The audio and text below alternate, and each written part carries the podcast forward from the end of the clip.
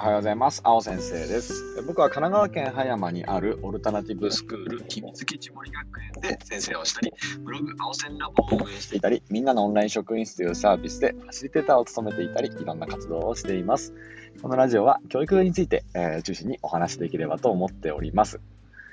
えー、さてさて、えー、っと、4月の20日火曜日になりました。え4月も、え3分の2を超えてですね、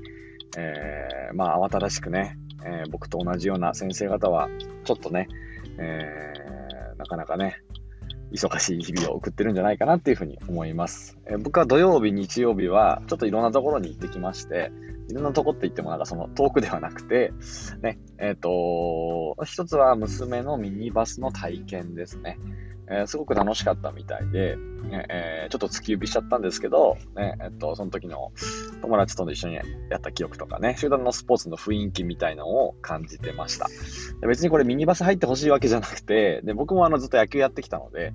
えー、っと別になんかスポーツに特にこだわりがあるわけではないんですけど、あのー、まあなんかいろんな可能性を見て体験して、でその中で選んだり選ばなかったりしてもらえたらなっていうふうに思って、何にもやらないのに、うんと、何にも知らないのに、ね、えっ、ー、と、選択肢を狭めちゃうのはもったいないなっていうふうに思っていて、ね、今、いろんな、えっ、ー、と、経験をね、こう、一緒にしているところです。なので、またね、こう、チアダンスみたいのもやってみたいっていうふうに話をしていたり、他のね、ミニバスのチームにも行ってみることが決まってるので、なんかね、そのあたりを、あの、大事にして、えっ、と、ちょっとね、娘に付き合えたらと思います。もう一個はね、フットサルに久しぶりに行ってきました。やっぱね、体は目いっぱい動かすとすごい気持ちいいので、忙しいながらもそういうことやってくって大事だなって思って。なんか心がちょっとうまく動かない時って、体を動かしてあげると、程よい疲れになって、それがね、いい眠りになって、また、えっ、ー、と、素晴らしい毎日につながるかなっていうふうに思うので、えー、体を動かすことね、忘れないようにしていきたいなっていうふうに思っています。さて、うーん、今日は、そうですね、何でいこうかな。えっと、評価の話をしたいと思います。うん、評価って誰のもの？っていうお話をさせてください。でこれね、思い立ったのは、昨日ね、えっと、リヒテルズ直子さんの、えっと、みんなのオンライン職員室っていう講座を、えっと、僕は、えっと、昨日ね、ファシリテーターをさせていただきました。で、え、ー、と、リステルズさんと今回のテーマが、えー、評価だったので、ね、えー、いろんな話を聞き、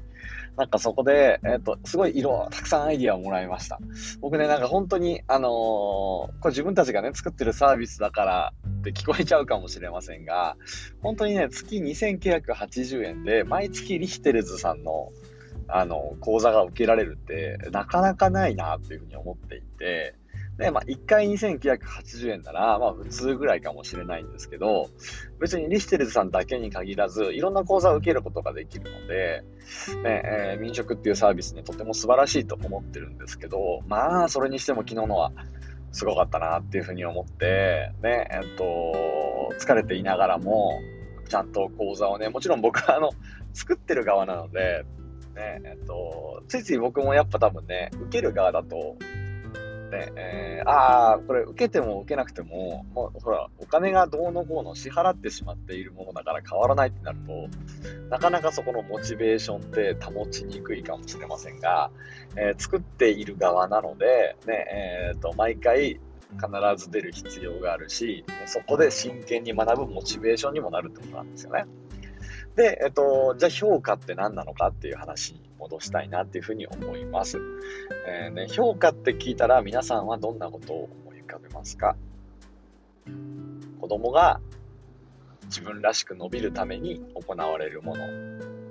だったり、えー、もしくは、ね、自己評価とか、自分で自分を評価するとか、なんかそういう面が大きいんじゃないかなっていうふうに思うんですけど、昨日ね、リステルズさんの話は、ね、やっぱり評価って子供のためだけのものではないよねっていう話が一番でした。の先生もやっぱり評価されるべきで、でそれは先生がされないで子供だけがされるなら、ね、やっぱり違った歪みが出てくるし、ね、子供も評価をね、客観的な評価が入るのであれば先生も客観的な評価が入るべきなんだけど、ね、往々にして日本の教育の中では、ねえっと、その先生の評価って管理職からされるものが唯一ぐらいかもしれないですよね。なんか自分自身に生きてくるようなフィードバックってどんなものが得られるんでしょうか昨日の講座の中であったのはビデオコーチングって言って子どもたちに自分の様子をビデオに撮ってもらって先生はそれを見て同僚と一緒に見て学ぶ。そういう、うん、システムのようなものがオランダでは盛んにねここ何十年と行われてきたようです。日本は、ね、そういう部分なんかなんだろう。なんか察するっていう文化なんですかね。なんかその 自分の姿を自分で見るってすっごい衝撃だし、ね、恥ずかしいし。自分の声をやっぱり聞くことすら苦手なんですけどでもたまには自分の声をこうやってラジオで聞いてみて癖に気づいてみたり、ね、その辺りを感じることが多いなってね、えーと、思ってはいるんですが自分の姿までしっかりと見るってねそういうフィードバックをもらうってね一個大事なことなんじゃないかなっていうふうに思いました。先生が、えーと、自分がどんな風な姿で子どもたちに見えてるかっていう視点はマクロの視点として、えーと大事だと思っているので僕もね今後やってみたいなっていうふうに思っています。また、うん、なんだろう、そのフィードバックはやっぱ常にあるべきで、例えば僕学年の振り返りっていうのを、えっと、一昨年ですかね、えっと、学年の先生とやっていたんですけど、そこもリアルタイムにフィードバックをもらういい機会だったんですよね。こういうのやってみたんですけど、どうですかみたいな、どう思うみたいなことを、ま気軽にこっちが話して向こうが問いをくれるっていうのは、めちゃくちゃいい学びの機会でした。一緒にやろうっていうのにも生まれるし、いや、これはそうじゃないって言ってくれる時もあるし、ね、僕なんかに多分ね、経験がその中でも一番多かったので、言いづらいと思うんですけど、まあそれでも言ってくれた若手や、えっと言ってくれた主任の先生には、本当に今も感謝をしています。そこでなんか養われたチームでその評価、お互いを評価し合って高め合うっていう、その経験が今の秘密基地でのチームで子供たちを見ていくってところに生かされてるんじゃないかなっていうふうに思っているので、その時の体験は本当に、えー、僕のね、と大きな財産となっています。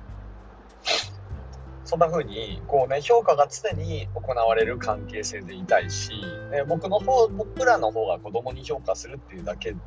ではなくて、ね、やっぱりうんと相互であるべきだと思うし、ね、評価は、ね、それは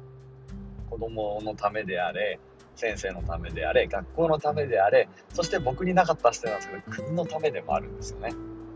国がそのテストの結果を見てどういうところを伸ばしていかなくちゃいけないって真剣に考えていけば、ねえっと、学校間同士や都道府県同士のそのできるできないっていうところに目を向けるんじゃなくてえー、みんなでこの現状を動かすにはどうしたらいいかっていう望む姿の方に目がいくんじゃないんでしょうか。昨日はね、本当に、えっ、ー、と、神回だと思っていて、ね、えっと、